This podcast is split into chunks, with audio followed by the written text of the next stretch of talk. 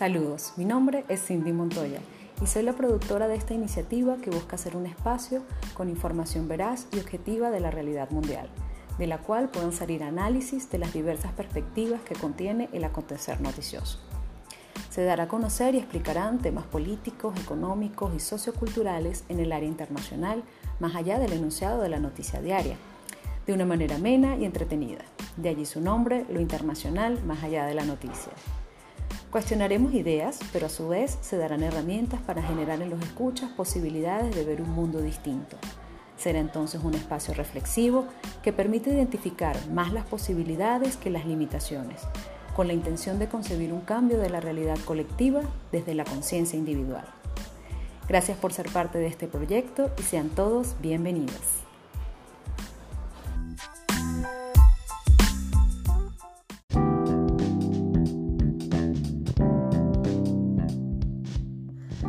Gracias por su presencia en el episodio número 11 de Lo Internacional, más allá de la noticia. Siempre feliz de continuar trabajando con y para ustedes en esta iniciativa para hacer de este espacio un momento para mantenernos informados, aprender y cuidar nuestra salud mental, pues nos mantenemos alejados del estrés que genera el manejo de tanta información en los medios. Es por eso que nos enfocamos en llevar a ustedes solo información de temas relevantes del acontecer internacional para la reflexión y el análisis y, por qué no, para encontrar nuevas perspectivas que nos permitan cambiar la realidad. Antes de entrar en materia, quiero recordarles que pueden encontrarnos y contactarnos a través de nuestras redes sociales, lo internacional Piso Noticia, en Instagram. Allí en nuestra bio encontrarán también los enlaces disponibles de nuestra página web, donde contamos con un blog de información de interés. Estará también el link de nuestra fanpage, Lo Internacional Más Allá de la Noticia en Facebook, y todas las plataformas de su preferencia para escuchar nuestros podcasts. También quiero recomendarles a nuestros aliados comerciales, los amigos de Cocopra, productos a base de coco, sin gluten, sin lácteos y sin azúcar. Ates antigripales Gengibit, un producto 100% natural a base de jengibre. A los amigos de Casa Ovalles, Centro Cultural en los Altos Mirandinos, en Venezuela. A la consteladora familiar Yolange Rivas. Y a las agencias de noticias International Report y loactualesnoticia.com. El día de hoy estaremos analizando la situación que se vive en Colombia y les estaremos comentando las noticias de la semana del 17 al 21 de mayo. Este tema ha sido solicitado por nuestros escuchas y lo analizaremos de la mano de la activista en derechos humanos Mariela Estrada. Sin más preámbulos, iniciamos con titulares.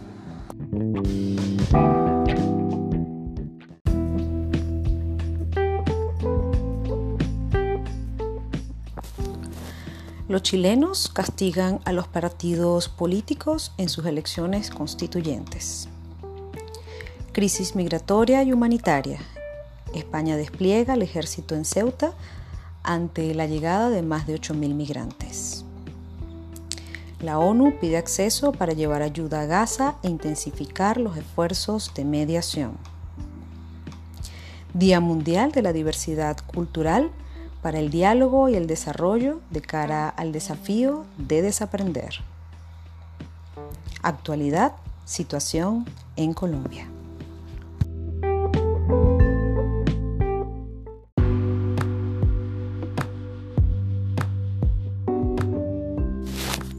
Los chilenos castigan a los partidos políticos en sus elecciones constituyentes. Lunes 17 de mayo del 2021 del portal elpaís.com. La Convención Constitucional chilena, que redactará la nueva Carta Fundamental a partir del próximo mes, estará marcada por la diversidad y la poca influencia que tendrán los partidos tradicionales de las grandes coaliciones. Con cerca de un 90% de las mesas escrutadas a nivel nacional para la fecha, los independientes habían conseguido 30 de los 155 puestos en el órgano constituyente, lo que nadie esperaba. La derecha oficialista del presidente Sebastián Piñera ha sufrido una fuerte derrota. Aunque fue de la mano del Partido Republicano de extrema derecha, no alcanza el tercio de la convención necesaria para negociar normas en la nueva constitución. El Centro Izquierda Unido en la lista Apruebo, que aglutina a buena parte de la concertación que gobernó Chile entre 1990 y 2010, habrían obtenido 25 puestos, incluso por debajo de la lista también de izquierda de Apruebo Dignidad, que conforman los comunistas y el Frente Amplio que se queda con 28 puestos en la convención. En Chile se desarrollaron este fin de semana elecciones constituyentes de gobernadores regionales y las municipales, alcaldes y concejales. Pero el voto de las constituyentes era el de mayor importancia por sus implicaciones en el destino del país. Los 155 miembros de la convención tendrán en sus manos la redacción de la nueva Carta Fundamental que reemplazará la vigente, nacida en 1980 en el marco de la dictadura de Augusto Pinochet que tiene una cincuentena de reformas, en su mayoría de finales del régimen militar y del gobierno de Ricardo Lagos en 2005. Cuando el estallido social puso entre las cuerdas la democracia chilena en octubre del 2019, la clase política ofreció el camino constituyente como la única vía posible y viable para canalizar las demandas sociales institucionalmente. La convención constituyente será diversa, por lo que se prevé que será complejo sellar acuerdos. La ciudadanía nos ha enviado un claro y fuerte mensaje tanto al gobierno como a todas las fuerzas políticas tradicionales. No estamos sintonizando adecuadamente con sus demandas y anhelos. Esto lo ha dicho el presidente Sebastián Piñera desde la moneda, arropado por su gabinete. La derecha ha sufrido una herida profunda y el Partido Comunista le ha arrebatado la alcaldía de Santiago la de mayor simbolismo. Las elecciones se han desarrollado de manera impecable. Unos 4.5 millones de ciudadanos han sido convocados para elegir a los redactores de la nueva constitución, eh, que conformarán un órgano paritario entre hombres y mujeres, con 17 escaños reservados solo a los pueblos indígenas.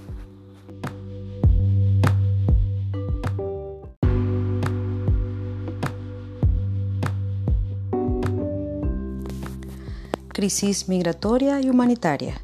España despliega al ejército en Ceuta ante la llegada de más de 8.000 migrantes desde Marruecos. Martes 18 de mayo del 2021 del portal actualidad.rt.com. El gobierno de España ha desplegado al ejército en la frontera de Ceuta con Marruecos ante la llegada de más de 8.000 migrantes de forma irregular, una cifra sin precedentes en la ciudad autónoma situada al norte del país alawi. Esta entrada de migrantes en territorio español, al que las autoridades han respondido con devoluciones inmediatas y masivas, podría tener vínculos con la crisis diplomática que se inició hace dos semanas con la acogida en España del líder del Frente Polisario para ser tratado por coronavirus. Este lunes se ha batido en España el récord de llegada de migrantes por vía marítima en un solo día. La mayoría de las personas que se han introducido en Ceuta son marroquíes que han atravesado la frontera a nado o en pequeñas embarcaciones. Así lo ha asegurado la delegación del gobierno de la ciudad autónoma, que vienen en busca de mejores condiciones de vida. La situación de la población marroquí ha empeorado sensiblemente en el marco de la crisis del coronavirus, sobre todo la de aquellos que viven cerca de los enclaves españoles de Ceuta y Melilla. El cierre de las fronteras por la situación sanitaria ha hecho que se haya disparado por completo el desempleo en las zonas, al desaparecer el comercio informal del que dependía el sustento de la mayoría de las familias.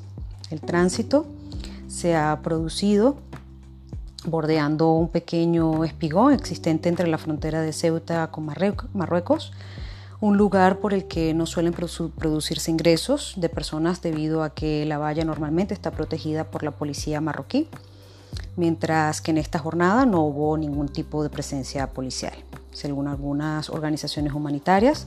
Se ha corrido la voz entre los migrantes de que esta parte de la frontera estará desprotegida durante 72 horas y se especuló que se trataba de una maniobra de las autoridades marroquíes para presionar a España. De momento los migrantes son separados entre mayores y menores de edad.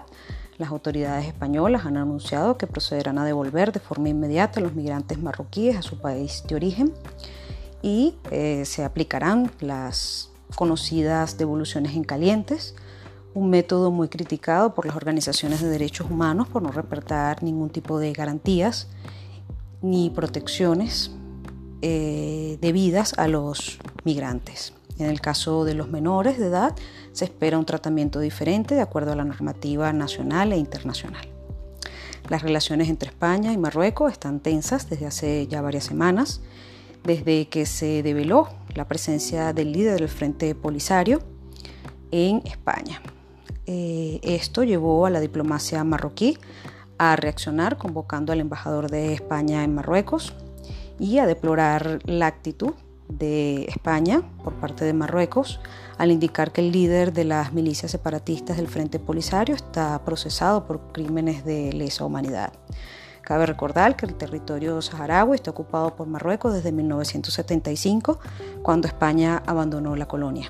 De hecho, el Frente Polisario es un movimiento de liberación nacional que funciona a modo de gobierno en el exilio. Sin embargo, a la fecha, las autoridades han indicado que buscarán solventar la situación por los medios de negociación diplomática.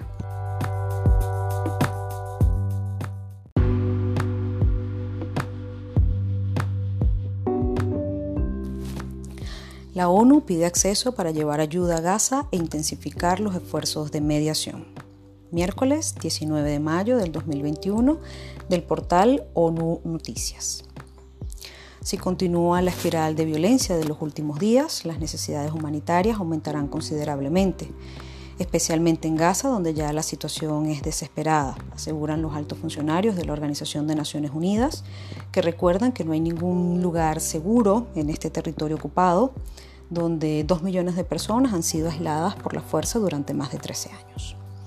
La comunidad internacional debe hacer todo lo posible para reducir la violencia en Gaza que ha dejado cientos de muertos y heridos, declaró este martes la jefa de asuntos políticos de la Organización de Naciones Unidas, quien pidió a todos los implicados en los combates que permitan intensificar los esfuerzos de mediación, lo que también puede ayudar a frenar una creciente crisis humanitaria en la franja de Gaza. En su discurso ante el Consejo de Seguridad, en una sesión dedicada a la cuestión palestina, se señaló que hasta el momento la Organización de Naciones Unidas ha estado activamente involucrada en la mediación y que los combates entre el grupo Hamas y las fuerzas israelíes, que se han cobrado la vida de civiles en ambos bandos, incluidos niños, son un trágico recordatorio de la necesidad de encontrar una salida para acabar con el conflicto entre palestinos e israelíes de una vez por todas. Al mismo tiempo, el coordinador de socorro de emergencias se unió al llamamiento del pasado domingo del secretario general Antonio Guterres, donde se pedía el cese inmediato de las hostilidades. Cabe resaltar que desde el estallido de la violencia la semana pasada entre las fuerzas israelíes y palestinos ya han fallecido más de 220 personas en la franja de Gaza y en Cisjordania, 10 en Israel Así lo informaron este martes los trabajadores humanitarios de Naciones Unidas que pidieron un mayor acceso a los territorios palestinos ocupados y, por supuesto, el fin de las hostilidades. También se informó de una cifra de aproximadamente 60.000 personas que se han visto obligadas a abandonar o huir de sus hogares en Gaza y más de unas 47.000 han encontrado algún refugio en las escuelas del organismo de Obras Públicas y Socorro de las Naciones Unidas para los refugiados de Palestina. Cabe destacar que en este momento, según los datos de Obras Públicas de Vivienda que aportó uno de los voceros de Gaza, eh, se incluía 132 edificios, contando entre ellos 621 viviendas y locales comerciales totalmente destruidos en la región. Los hospitales también sufren las consecuencias de los ataques los representantes de la Organización Mundial para la Salud, en sesión informativa, indicaron que los profesionales y las instalaciones médicas se encuentran en peligro en la franja de Gaza, ya que se encuentran realmente destruidas y adicional al tema de la pandemia complica la situación. Cabe recordar que hoy en día eh, se ha anunciado un acuerdo de cese al fuego entre las partes, aunque habrá que esperar que el mismo sea respetado.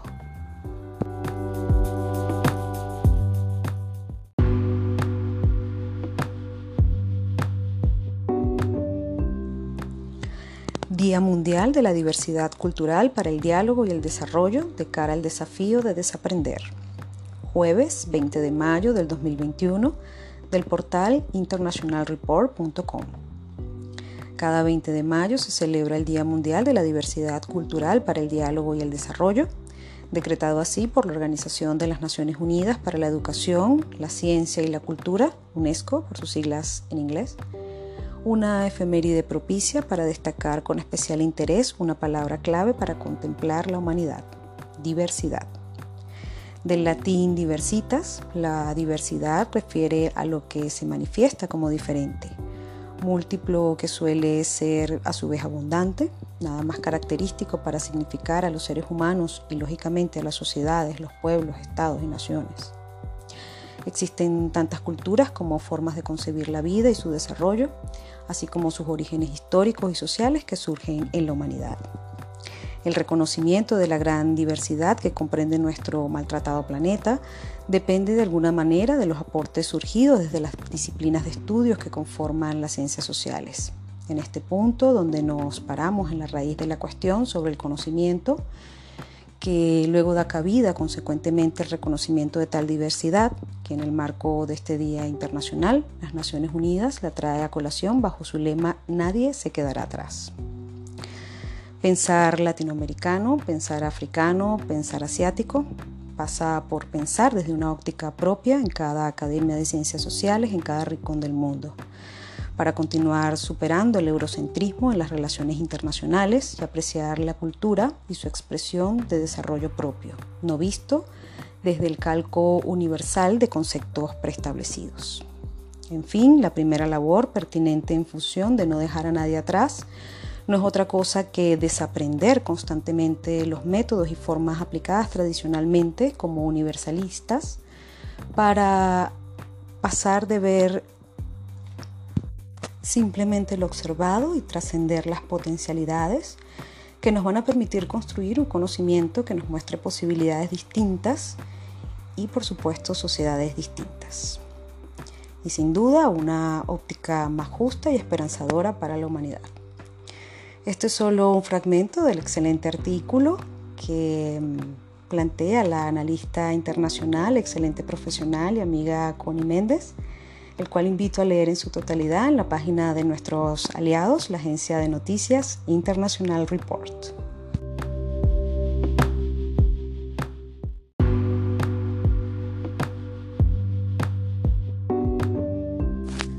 Actualidad. Situación en Colombia viernes 21 de mayo del 2021 del portal loactualesnoticia.com.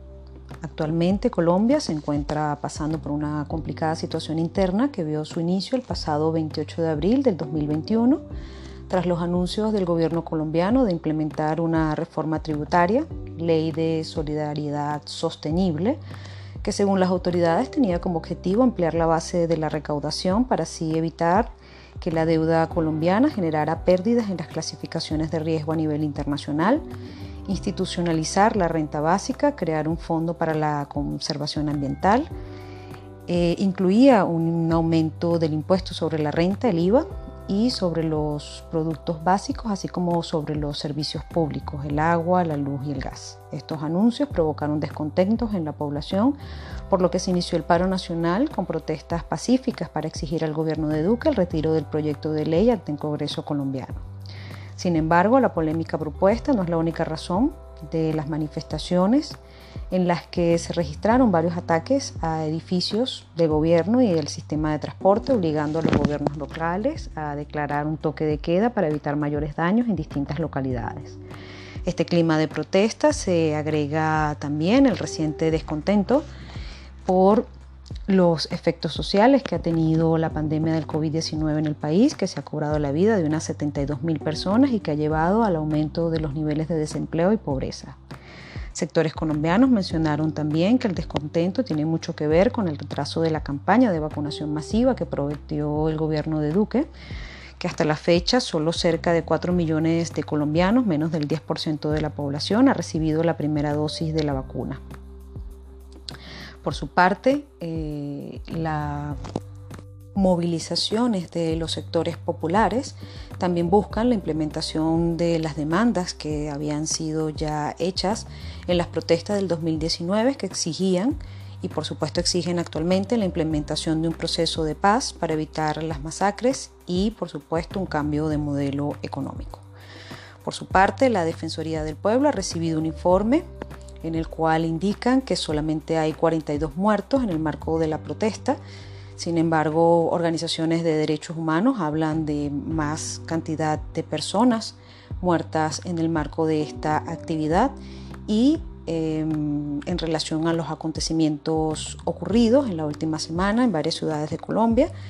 Eh, se han reportado también otros incidentes de violencia, el uso desproporcionado de la fuerza en el marco de algunas de las movilizaciones, por lo que el sistema de Naciones Unidas en el país ha hecho un llamado a que se garantice el derecho a la libertad de reunión pacífica y a la propuesta. En un comunicado, la ONU insiste en que toda la acción de la fuerza pública debe observar plenamente la protección y el respeto a los derechos humanos, Además recuerda que el acuerdo de paz firmado en el 2016 ofrece elementos para reglamentar las garantías y fortalecer la participación ciudadana. Esto es solo un fragmento del excelente artículo del colega y amigo politólogo Egni Sánchez, el cual invito a leer en su totalidad en la página de nuestros aliados, la agencia de noticias loactualesnoticia.com. Además, el tema que estaremos analizando con detalle en la entrevista de este episodio número 11, la situación en Colombia.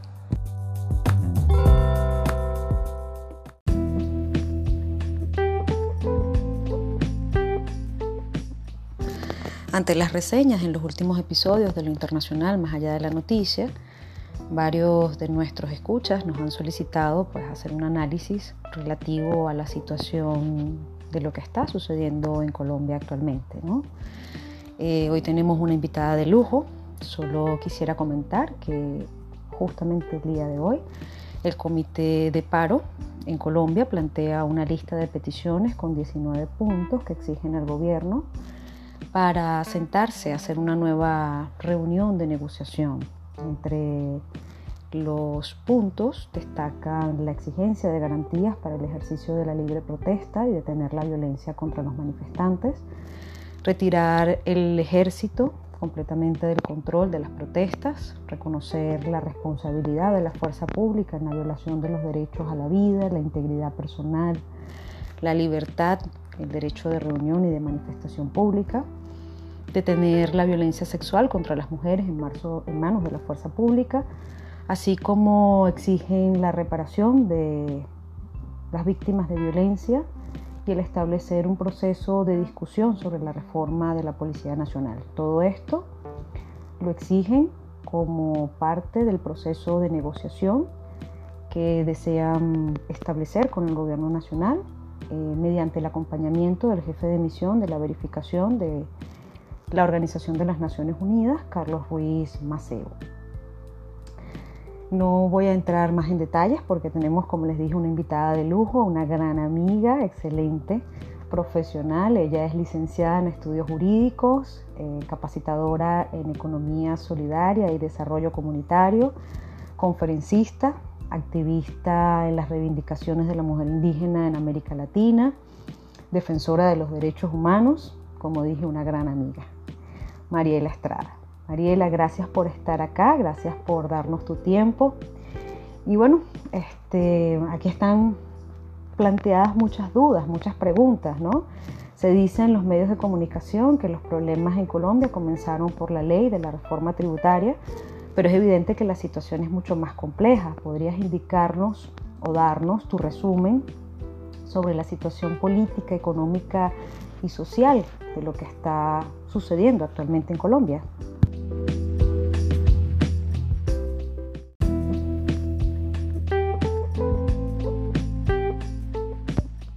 Buenos días, doctora Cindy. Agradecida por su invitación. Claro que sí.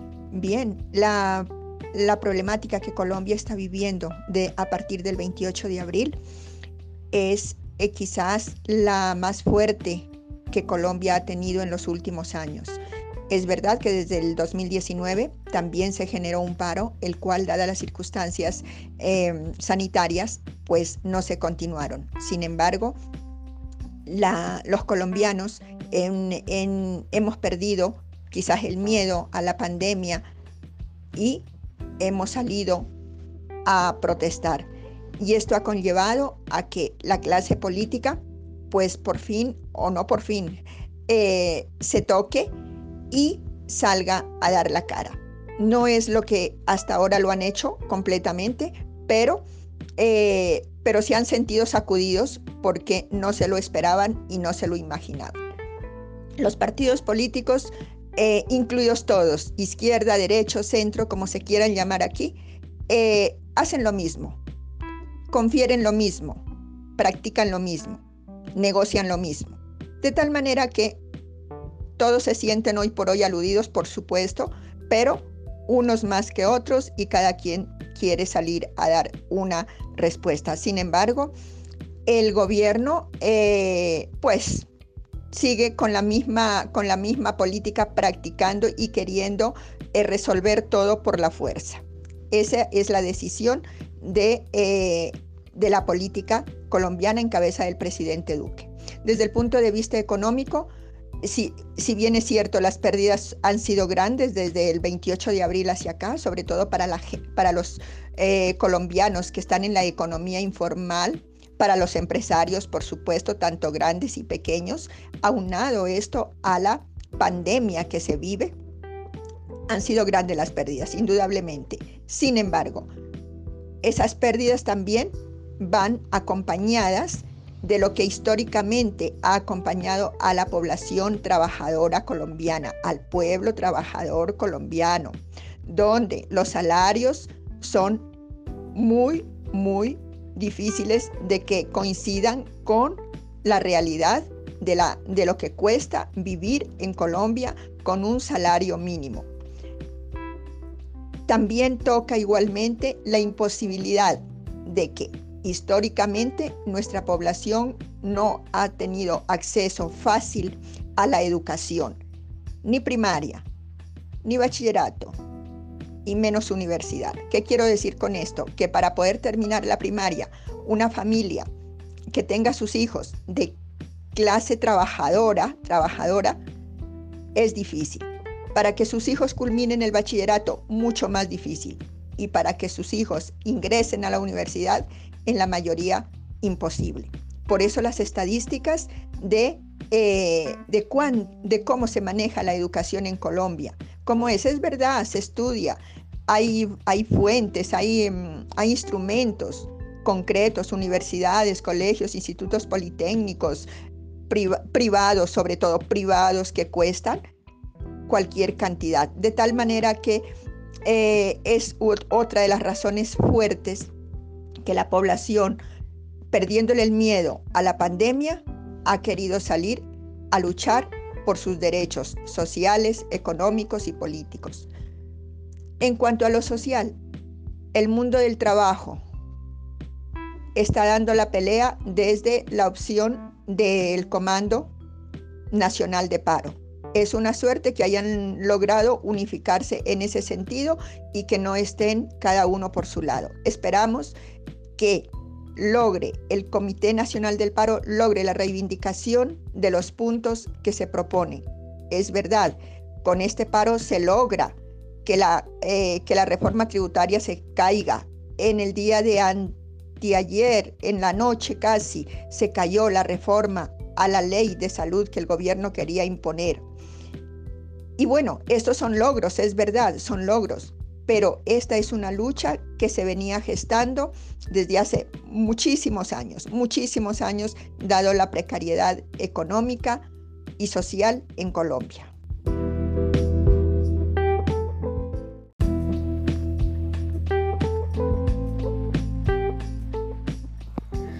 Entiendo, amiga, ya veo que es realmente compleja la situación. Al respecto, ¿cómo evalúa el tratamiento que le ha dado eh, los medios, tanto nacionales como internacionales, y por parte de la comunidad en general a esto que se está viviendo actualmente en Colombia.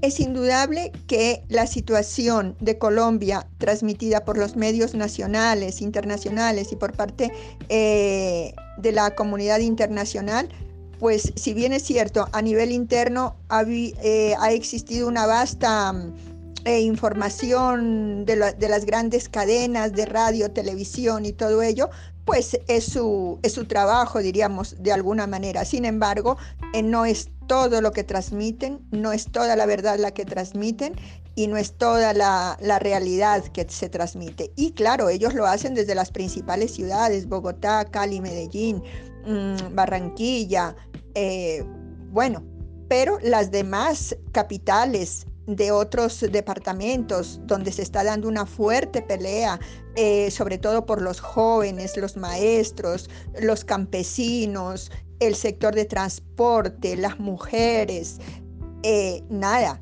Eso no se transmite fácilmente, no se transmite todo. Escuchar los testimonios en los pequeños pueblos de los jóvenes donde la policía llega y arremete eh, a la gente, eso no se transmite. Para nada, para nada. Lo conoce uno porque de alguna manera tiene cercanía con emisoras eh, pequeñas o con eh, grupos de jóvenes. Entonces se tiene la información, pero de lo contrario en absoluto, en absoluto. Y en cuanto a, la, a, los medios internacionales, bueno, ellos transmiten pues eh, soportados en lo que las grandes emisoras o los grandes consorcios de comunicación en Colombia existen. De tal manera que es muy, muy limitado lo que realmente se conoce a nivel internacional, más sin embargo, eh, sí ha habido por parte de la comunidad internacional una preocupación, pero cuando se han dado cuenta después de tantos días que llevamos en paro, de que es una realidad, después de que se han dado cuenta de, la fuerza bruta, diríamos, que el Estado eh, que el gobierno colombiano ha desplegado frente a los manifestantes. Se ha preocupado cuando ve que esto es realmente verdad lo que se está dando y que no es un juego de tres días, que no es un capricho de un grupo, de otro grupo que han, que han querido salir a manifestar y a protestar. Bueno, entonces algunos países eh, se han pronunciado fuertemente, eh, fuertemente frente al gobierno colombiano, eh, exigiéndole mm, información mucho más clara, mucho más concreta, pero no más, no más allá eh, como decir que la OEA ha tenido o se ha preocupado por esta situación en Colombia. Para nada, para nada. Es verdad que desde las Naciones Unidas, la Oficina de Naciones Unidas en Colombia sí está participando en ser un puente entre el eh, Comando Nacional del Paro y el gobierno colombiano. Es verdad.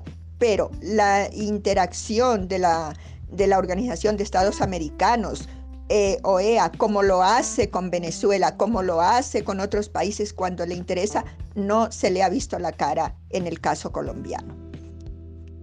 Y bueno, yo creo que la comunidad internacional pues ya se está dando cuenta de lo que realmente eh, sucede en materia social en Colombia, siendo uno de los países más desiguales del continente americano.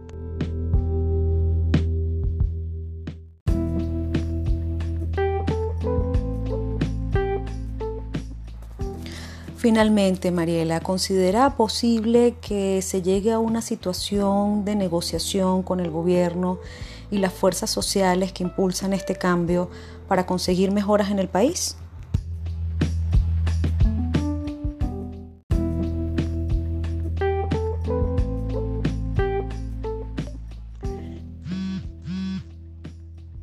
Sí, eh, uno tiene la esperanza de que se llegue a una negociación, por supuesto, entre las fuerzas sociales y el gobierno colombiano, más sin embargo es muy complicado por la posición del gobierno. El gobierno colombiano eh, defiende intereses eh, políticos inquistados en la historia colombiana desde hace más de 150 años. Eso no es ajeno ni a la historia ni a la realidad que hoy vive este país.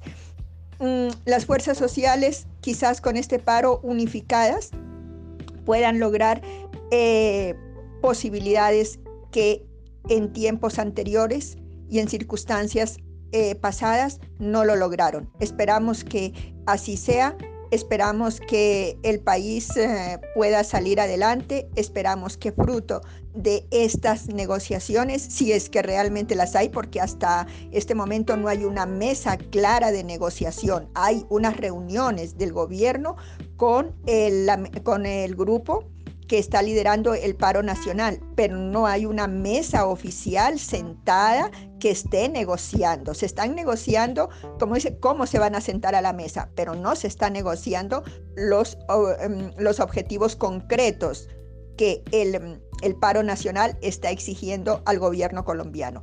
Vuelvo y repito, la, si bien es cierto, la caída de la reforma tributaria es eh, un, gran, un gran logro y la caída de la ley sobre la reforma a la salud es otro gran logro. Quedan pendientes eh, varias posibilidades que el Comando Nacional del Paro debe tener la capacidad de sacarlo adelante frente al gobierno colombiano.